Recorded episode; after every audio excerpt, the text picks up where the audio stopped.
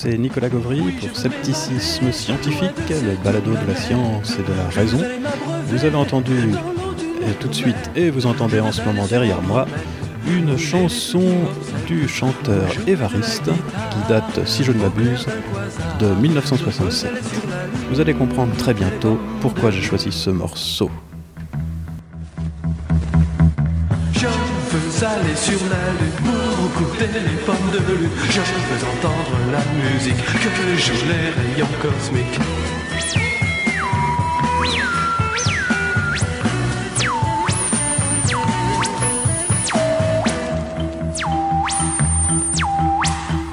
Aujourd'hui, j'aimerais vous parler d'êtres extraordinaires. Ils sont chez nous, ils sont dans les magasins, dans nos frigos. On les rencontre parfois même dans nos jardins où ils habitent, où ils se multiplient. Vous les connaissez certainement, ils sont petits, ils font 10 cm ou 20 cm maximum de diamètre. Ils sont en général rouges, parfois un peu allongés, parfois ronds. Ce sont les tomates. Les tomates, euh, ce sont des êtres vraiment extraordinaires. Et nous allons voir pourquoi.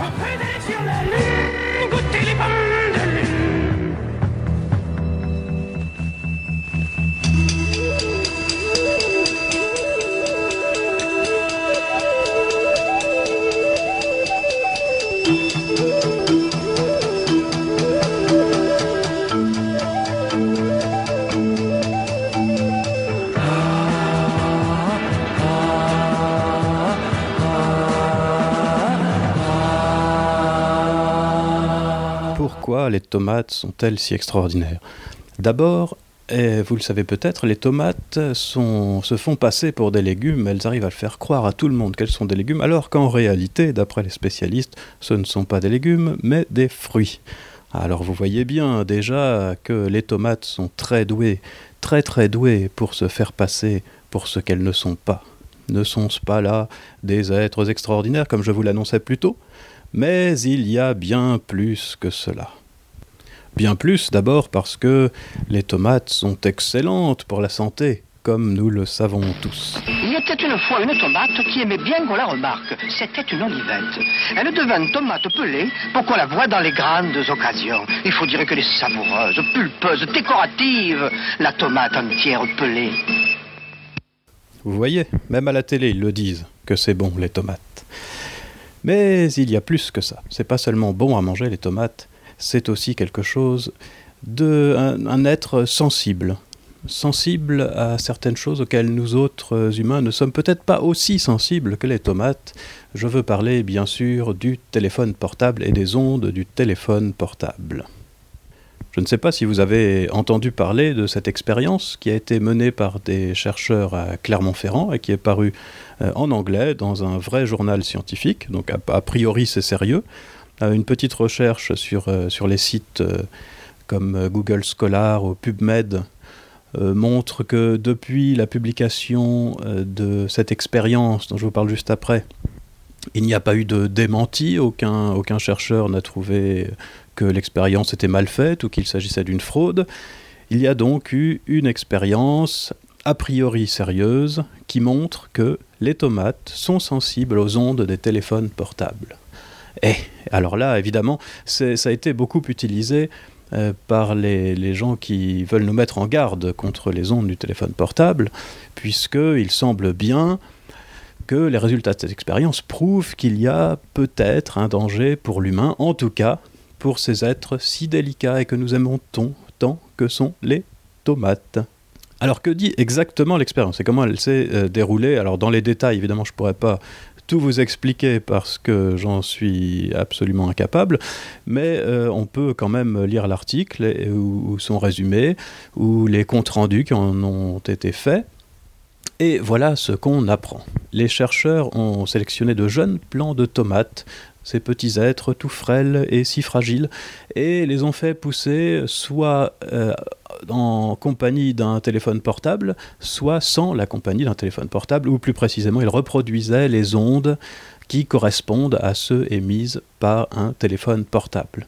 Et qu'ont-ils observé Non pas non pas que ce serait bien spectaculaire que les tomates euh, en compagnie de téléphone portable euh, mouraient s'étiolaient en quelques heures, mais néanmoins qu'elles avaient des réactions, et des réactions pas n'importe lesquelles, des réactions de stress.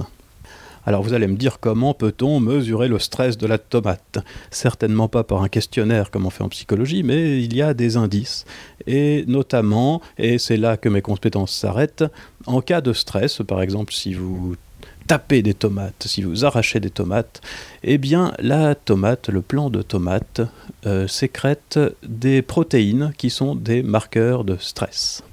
Et c'est de ces protéines que les chercheurs se sont occupés et ils ont remarqué que, à cause des ondes générées par un téléphone portable, les jeunes plants de tomates sécrétaient un peu plus de cette protéine de stress qu'en l'absence de téléphone portable, ce qui est la preuve manifeste, et d'ailleurs euh, je suis là tout à fait sérieux, hein, je ne remets pas ça en cause, c'est la preuve manifeste que l'onde du téléphone portable fait quelque chose à la tomate qui est euh, perçu entre guillemets, si on peut dire, par la tomate comme un stress, donc quelque chose de plutôt négatif.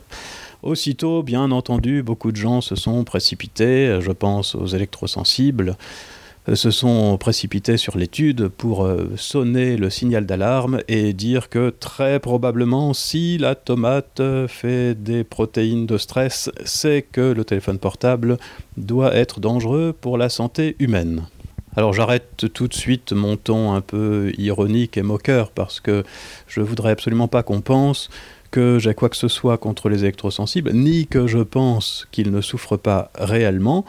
Euh, je, il me semble, d'après euh, ce que j'ai pu lire à droite et à gauche en faisant des recherches là-dessus, euh, que la croyance des électrosensibles selon laquelle leurs troubles sont dus aux ondes n'est probablement pas fondée. Néanmoins, je ne remets pas du tout en cause le fait qu'ils souffrent, et donc il ne s'agit absolument pas de se moquer des électrosensibles, simplement de réfléchir sur le lien qu'il peut y avoir entre cette expérience de Clermont-Ferrand sur les tomates et, l'application euh, de ces résultats à l'être humain et un potentiel danger pour la santé. Alors j'ai fait quelques petites recherches, puisque nous sommes là en train euh, de dérouler un nouveau TD de zététique appliqué sédentaire, de zététique sédentaire, c'est-à-dire qu'on ne va pas se déplacer comme l'Observatoire zététique le fait, on reste à la maison avec Internet et on fait des recherches sceptiques. Et en faisant ces recherches, on découvre que l'augmentation de la protéine de stress chez la tomate observée par les chercheurs de Clermont-Ferrand, si elle est tout à fait réelle, correspond à quelque chose de moins spectaculaire qu'on pourrait l'imaginer, puisqu'en réalité, cette augmentation correspond à peu près à celle qu'on obtient en versant quelques gouttes d'eau sur le jeune plant de tomate. Si vous faites tomber des gouttes d'eau sur des feuilles de jeunes plants de tomate, euh, évidemment, pour un jeune plant de tomate, c'est quelque chose, c'est pas rien, quelque chose de négatif qui peut abîmer la feuille, euh, qui peut euh, peut-être même casser la tige, qui sait. Et du coup, la tomate sécrète à nouveau ces, protéines de stress dans les quantités à peu près observées par les chercheurs de Clermont-Ferrand. Donc, certes, on ne va pas remettre en doute euh, le résultat de l'expérience, euh, simplement de là à dire qu'il y a un danger pour l'être humain et même pour la tomate, il y a un pas que nous ne franchirons pas. Ceci dit, euh, la sensibilité de la tomate aux ondes de téléphone portable, c'est certes un sujet passionnant et intéressant, mais c'est pas de ça que je voulais vous parler prioritairement parce qu'il y a quelque chose de beaucoup plus intéressant avec les tomates et qui va vous épater infiniment plus. Conseil, madame, un conseil, monsieur? Mangez, mangez sain, mangez frais, mangez des tomates.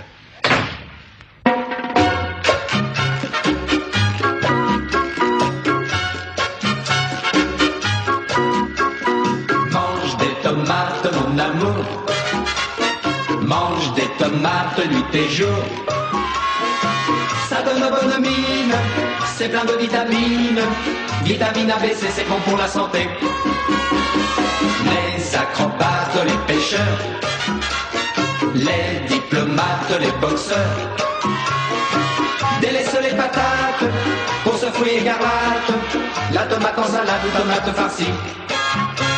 À l'opéra, en chantant la Tosca. Un grand énorme ayant manqué le la.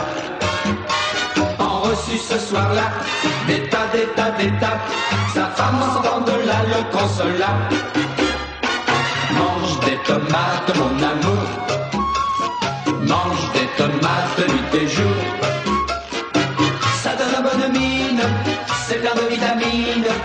Vitamine ABC, c'est bon pour la santé.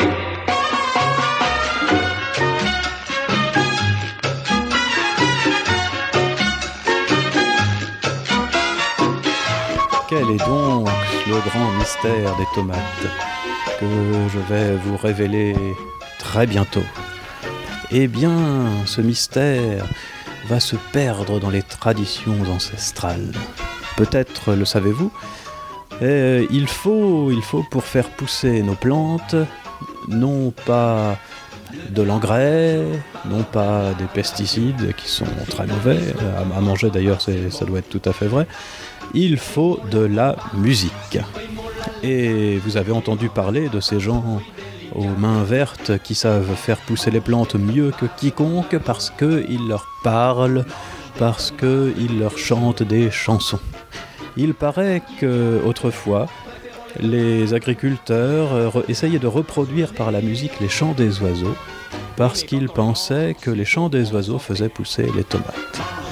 Alors cette histoire-là, dont je ne vais pas vous parler énormément, euh, pourrait s'expliquer, à supposer que ce soit vrai, parce que euh, je n'ai pas pu vérifier l'authenticité de cette affaire, pourrait s'expliquer, si c'était vrai, donc par le fait que si les tomates poussent bien, on peut supposer que les autres plantes poussent bien également, et que du coup les oiseaux viennent plus- en plus grand nombre pour simplement se nourrir des graines des plantes.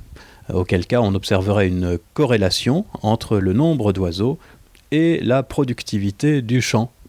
Et cette corrélation, euh, qui provient d'une causalité euh, dans le sens la productivité des plantes implique la présence de nombreux oiseaux, aurait pu être interprétée peut-être dans les temps anciens euh, comme une causalité inverse, et euh, les gens auraient été amenés à penser du coup que la présence des oiseaux favorisait la pousse des plantes, euh, ce qui les aurait poussés à essayer de reproduire ces chants d'oiseaux quand il n'y en avait pas. C'est une possibilité. Mais tout cela, tout cela, c'était avant la science. Bien avant la science, ce sont des traditions simplement. Or, la science euh, nous apprend bien souvent que dans les traditions se cachent des réalités cachées. Et c'est exactement ce que Joël Sternheimer, qui fut d'abord chanteur sous le nom de Évariste, et dont vous avez entendu donc la chanson, maintenant vous savez pourquoi, une chanson parmi d'autres, ce, ce scientifique, Joël Sternheimer, a essayé d'expliquer scientifiquement euh, ce qui en réalité pourrait s'appeler peut-être pseudo-scientifiquement, il faudrait voir un peu dans le détail, c'est ce qu'on va voir un peu tout à l'heure, a essayé d'expliquer, en tout cas, euh, dans un langage qui ressemble au langage scientifique, comment la musique pouvait influencer la croissance des plantes et notamment des tomates, puisqu'il parle beaucoup d'expérience sur les tomates. Mais ça marche pas seulement pour les tomates. Alors revenons un peu au début de cette histoire. Et voyons d'abord qui est Joël Sternheimer, parce que vous allez voir que euh, dénoncer son invention, qui s'appelle la génodique, euh, n'est pas aussi facile que ça. Euh, C'est-à-dire se rendre compte qu'il y a peut-être en tourloupe derrière cette affaire de génodique n'est pas aussi évident que ça. Et ça se voit d'abord sur le CV. Le CV de Joël Sternheimer. Et pourquoi? Parce que euh, Joël Sternheimer a été un étudiant, euh, brillant je ne sais pas, mais en tout cas un étudiant à Princeton. Il a fait une partie de ses études là-bas. Et il a fait des études, je crois, de physique, mais il s'est spécialisé ensuite euh, dans les applications sur la, la génétique. Et du coup, on peut considérer qu'il s'agit a priori de quelqu'un de compétent pour parler de génétique, euh, etc. Euh, comme il était chanteur auparavant, on peut supposer qu'il a aussi quelques compétences en musique. Et voilà donc quelqu'un qui a priori est compétent.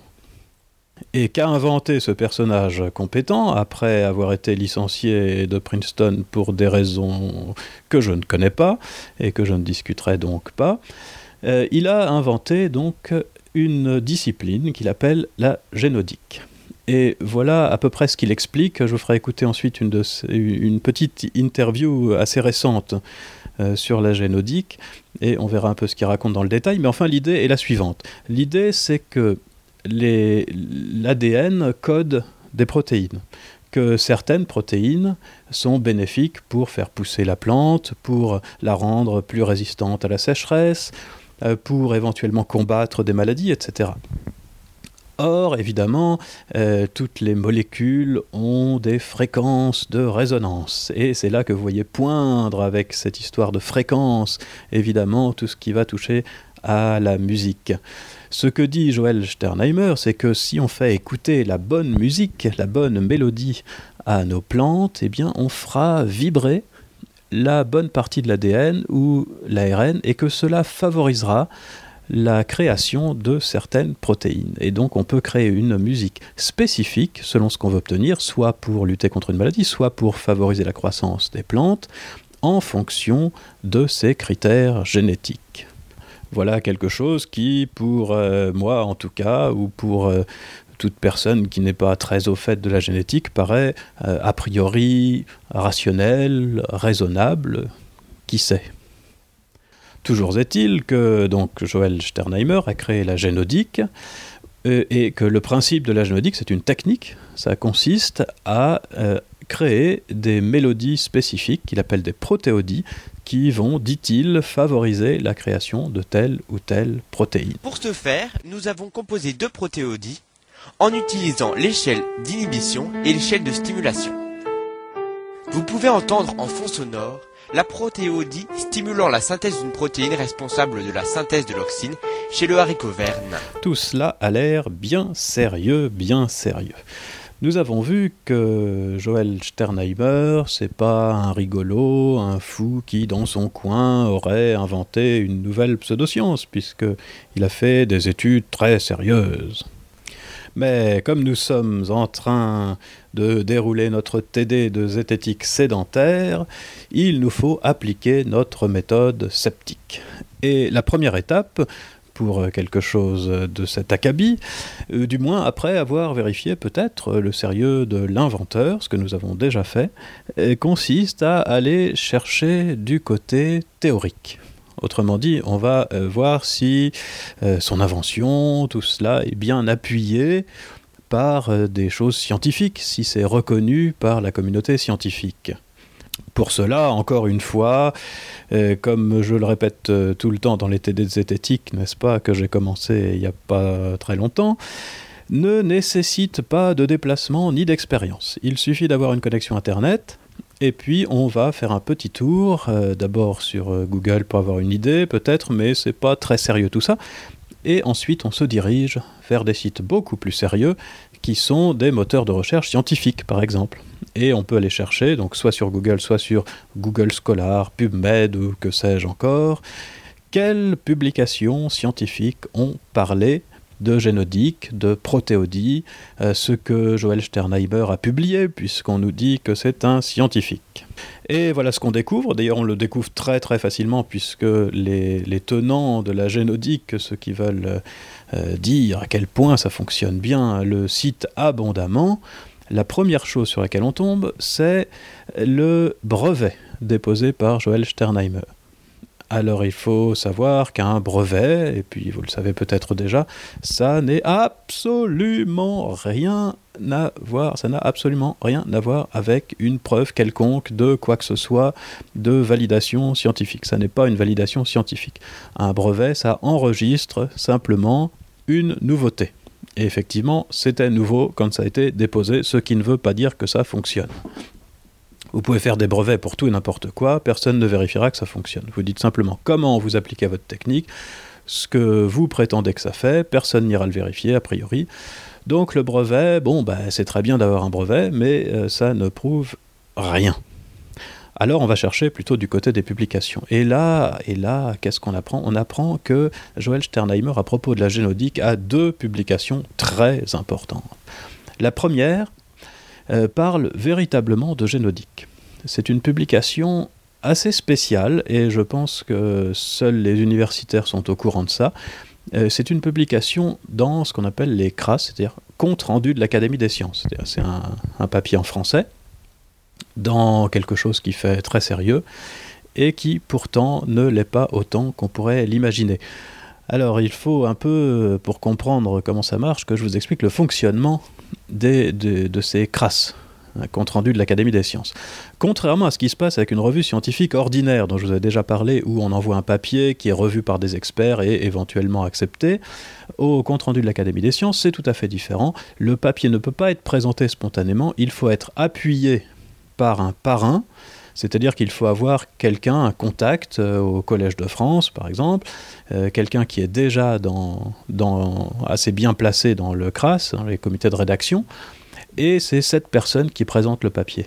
Si vous trouvez la personne qui présente le papier, en général, il est accepté. C'est-à-dire qu'il n'y a pas d'expertise comme dans les revues scientifiques ordinaires. Et donc c'est vrai que Joël Sternheimer a publié au CRAS compte rendu de l'Académie des sciences, un papier présentant de manière très théorique et totalement incompréhensible euh, ce qui serait peut-être les bases de la génodique, je ne suis pas tout à fait à même d'en juger, mais ça n'est pas suffisant. Ça n'est pas suffisant, surtout, surtout si on tient compte de la plausibilité antérieure, du fait que malgré tout, cette histoire de musique pour faire pousser les tomates, ça pourrait laisser certaines personnes légèrement dubitatives. Et il nous reste encore une publication une publication, et alors là, attention, ça décoiffe, ça décoiffe vraiment. Joël Sternheimer a publié quelque chose dans la revue Nature. Et alors là, oulala, respect, respect, on s'incline parce que la revue Nature, ça n'est pas n'importe quoi. C'est une des deux revues les plus importantes, les plus cotées, les plus lues, revues scientifiques. Et ça rigole pas à Nature, c'est vraiment une revue scientifique, il y a des expertises. Euh, pour vous donner une idée, quand vous envoyez un papier à Nature, il y a 9 chances sur 10 pour qu'il ne soit jamais relu parce que l'éditeur le rejette avant même les expertises. Et si il est euh, sélectionné pour expertise, il y a encore 9 chances sur 10 pour qu'il soit rejeté. Donc euh, à Nature, on est très très très sélectif. Et quand on arrive à caser un papier, c'est normalement qu'il est terriblement solide. Alors faut-il admettre que la génodique fonctionne? Et ben peut-être, mais avant ça, on va aller voir le papier. Et on le trouve assez facilement. Euh, je pense qu'on doit pouvoir le trouver en tapant sur euh, Google Joel Sternheimer Nature. Et, on s'aperçoit que, tiens, ah, ah ben, oh, surprise, ça n'est pas un article scientifique véritablement, c'est une lettre à l'éditeur. C'est un peu différent, c'est-à-dire un, une lettre qu'on écrit, qu'on envoie à l'éditeur et qui peut être publiée, avec euh, là, encore un procédé très sélectif. Le fait que ce soit une lettre, ça remet pas en cause ce qu'il a publié dans Nature. Mais, oh, tiens, on lit l'article, enfin la lettre, et on s'aperçoit que ça n'a rien à voir avec la génodique. En réalité, il s'agit de réflexions philosophiques sur la bioéthique. Et voilà, voilà. Finalement, nous avions trois arguments de publication avancés euh, par les tenants de la géodique, et on a vu, on a vu à quel point ces trois arguments tombent à l'eau.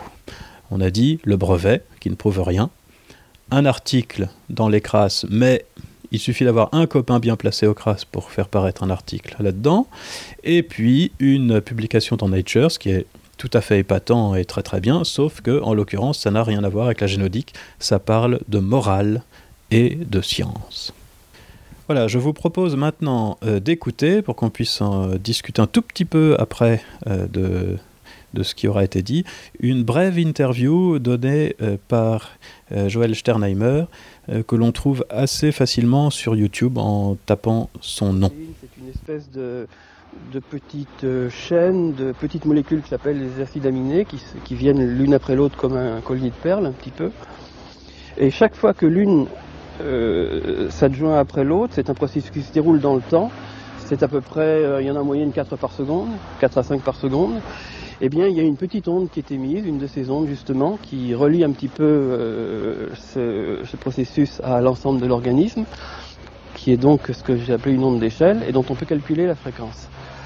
Et ce qui est très intéressant, c'est qu'on voit là apparaître des lois de type musical, c'est-à-dire que la succession de ces fréquences n'est pas euh, chaotique, n'est pas n'importe comment, mais qu'on voit qu'il y a des régularités, il y a des périodicités qui apparaissent, il y a des rapports d'harmonie qui apparaissent, et bref, c'est construit comme une mélodie. Si on transpose à notre échelle euh, cette euh, mélodie, eh bien, si on la rend audible, eh bien, il y a un phénomène de résonance qui va se produire et qui va pouvoir amplifier d'une certaine façon l'expression du gène correspondant. On a donc un moyen de pouvoir réguler l'expression des gènes. Ah, de- alors là, vous voyez, Vous voyez ce qui se passe après une petite introduction euh, qui a priori est tout à fait scientifique et qui ne fait que conforter ceux qui savent quelques petites choses sur la génétique euh, dans l'idée que Joël Sternheimer n'est pas un rigolo, nous avons petit à petit des déviations avec euh, des termes comme si on transpose, mais est-ce qu'on a le droit de transposer? Ça n'est pas dit. Est-ce que ça a été vérifié qu'on pouvait transposer? Ça n'est pas dit. Et ensuite, ça continue avec euh, ce qui nous intéresse peut-être le plus, les expériences de terrain. L'expérience suivante a donc été faite, c'est-à-dire que ce sont des techniciens agricoles euh, au Sénégal qui ont fait, qui des, qui ont, planté des tomates, qu'ils ont réparti donc plusieurs centaines de plants de tomates, qu'ils ont répartis en deux lots, euh, les uns tels quels, et aux autres, devant les autres, ils ont placé euh, tous les jours un petit radiocassette qui diffusait pendant trois minutes par jour la séquence d'une euh, musicale correspondant à la synthèse d'une protéine de résistance à la sécheresse chez la tomate qui s'appelle le TAS14 pour tomato anti-sécheresse. Ça fait quand même plus sérieux avec un sigle, il n'y a pas à dire. Mais alors au-delà de ce, de ce qu'on pourrait appeler peut-être un peu de la manipulation en citant le nom euh, du TAS là, il y a autre chose d'important, c'est vous avez déjà compris en entendant le début de l'expérience qu'on était assez loin d'une expérience en double aveugle. C'est-à-dire que les personnes qui plantent les tomates savent très bien lesquelles entendent de la musique et lesquelles n'en entendent pas. Or, pour démontrer un résultat aussi spectaculaire celui que voudrait nous démontrer Joël Sternheimer, il faudrait une expérience vraiment carrée pour nous convaincre, nous autres grincheux sceptiques. qui avait été découverte par des chercheurs espagnols. Et hum, donc ce qu'on a observé, c'est qu'il y a eu, grosso modo, le rendement des cultures a été multiplié par un facteur considérable, par un facteur 20. Les plants étaient beaucoup plus vigoureux. Il y avait même en fait un léger surdosage, on peut dire, c'est-à-dire que les plants étaient même gorgés d'eau. Et ils étaient presque deux fois plus haut, plus haut que, les plants témoins qui n'avaient pas reçu euh, cette musique ce qui euh, montrait de façon euh, très frappante et directement à notre échelle le fait qu'il était possible effectivement de stimuler l'expression d'un gène de la plante même sans avoir à bricoler le génome avec toutes les conséquences imprévisibles que ça peut donner. Et oui, vous avez bien entendu, c'est absolument extraordinaire. Un facteur 20. Un facteur 20.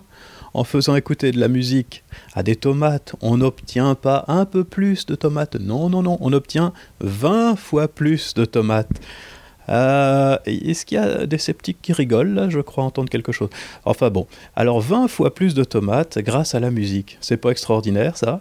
Et puis alors dans les pays, même en cas de sécheresse, les tomates sont gorgées d'eau. Il faut surtout pas passer cette musique en Normandie parce que alors là, on n'aura plus que de la flotte. hein. C'est très intéressant de voir comment les gens sur place ont réagi. Puisque au début, bah, ils rigolaient franchement, ils disaient mais enfin ça va pas, vous avez de la musique aux tomates. Et puis qu'après, bah, ils ont vu les résultats et alors ils disaient tout de suite mais j'y ai toujours cru. Et en réalité, c'est quelque part vrai parce que euh, ils avaient des ancêtres qui faisaient ce genre de choses euh, sans vraiment em- empiriquement, je dirais. Eh oui, voilà, on a gardé le meilleur pour la fin. Est-ce que c'est pas extraordinaire ça, la sagesse ancestrale? Et là, encore une fois, le sceptique se pose une question. Et la question, c'est la suivante. Supposons un instant que ça soit vrai. Qu'il suffit de chanter la bonne mélodie pour que les tomates poussent 20 fois mieux que sans la mélodie. Et supposons en outre, comme le suggère Joël Sternheimer, que dans nos ancêtres, ou les ancêtres en tout cas dans le pays où se déroulait l'expérience, avaient remarqué ce fait, et qu'ils avaient l'habitude de chanter. Qui pourra m'expliquer rationnellement comment il se fait que cette habitude s'est perdue? Pourquoi ils chantent plus? Je pense, moi, que si euh, il suffisait d'arrêter de chanter pour avoir 20 fois moins de tomates que d'habitude dans un pays où on a généralement plutôt faim et on est plutôt content d'avoir 20 fois plus de tomates, surtout gorgées d'eau, même en cas de sécheresse, euh, je me remettrais à chanter illico presto. J'ai beaucoup de mal à comprendre comment une habitude pareille pourrait se perdre. Mais enfin, enfin, allez, il faut arrêter euh, tous ces grincheux qui sont toujours en train de râler. On va arrêter de râler on va plutôt admettre qu'il y a beaucoup de choses extraordinaires dans le monde, et notamment la psychologie de ces braves gens qui savaient faire pousser les tomates 20 fois mieux et qui ont arrêté Dieu sait pourquoi. Et nous allons nous précipiter sur Google Scholar et sur PubMed, les moteurs de recherche scientifiques, pour aller découvrir, parce que cette expérience elle date quand même, pour aller découvrir tous les nombreux articles qui, à n'en pas douter, sont parus sur cette question pour démontrer à quel point la génodique et les protéodies sont efficaces pour augmenter le rendement, pour, euh, pour ne pas souffrir de la sécheresse, etc. etc. Et là, alors c'est bizarre, je ne sais pas si Internet marche pas aujourd'hui, mais des publications qui montrent ça, j'ai bien cherché, et j'en ai trouvé très exactement zéro. Voilà qui mettra sans doute la puce à l'oreille à nos amis sceptiques. Voilà, c'était Nicolas Gauvry pour Scepticisme Scientifique. On va se quitter là et avec un dernier exemple très amusant de chanson de Évariste. Et d'ailleurs, je suis très content d'avoir, grâce à la génodique, découvert ce chanteur parce que je trouve que ses, ses chansons sont amusantes. Euh, voilà, on se quitte donc sur une chanson de Évariste sur le calcul intégral. Sceptiquement vôtre. Qui inventa Who discovered Le calcul intégral Integral calculus. Oui, dis-moi, connais-tu l'animal qui inventa le calcul intégral? Est-ce Leibniz ou bien Newton ou bien est-ce que c'est moi qui déconne? Voudrais-tu, mon amour, intégrer des équations nuit et jour? Sais-tu que quand on fait des épures, tout ce qu'on attrape, c'est les courbatures? Moi j'en ai eu quand j'étais tout gamin, en trayant des vaches pour la Saint-Valentin. Il y en avait une qui avait une bonne tête, elle était mignonne, on l'appelait Chipette. Oh tell me, dis-moi, do you know that beast? Connais-tu le général? Who discovered? Qui inventa? Integral calculus, le calcul intégral. Le général Cambronne, je crois que ce qu'il a trouvé, c'est pas tout à fait ça. Pénélope, quand tu lis ses parties, tout ce qu'elle savait, c'est faire tapisserie, la pauvre. L'homme des neiges, c'est pareil. Il a dû fondre au soleil. Est-ce Astérix à plus Mégalix pendant que vous y êtes, pourquoi pas Evarix Evarix le Gaulois Non, c'est pas moi, c'est ma sœur qui a cassé le calculateur Quand je t'ai vu sur ton balcon, tu m'as dit intègre et ne fais balcon.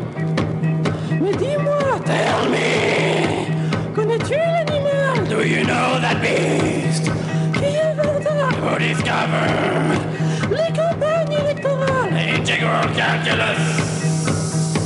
Sais-tu quels furent les premiers porte-clés? Ben tout simplement les bourgeois de Calais. Ce que je pense d'Antoine et de Jacques Dutronc, ça commence par C, ça finit par on. 700 millions de yéyés à travers le monde entier. Ça ne fait jamais tout bien compter qu'un milliard quatre cents millions de pieds.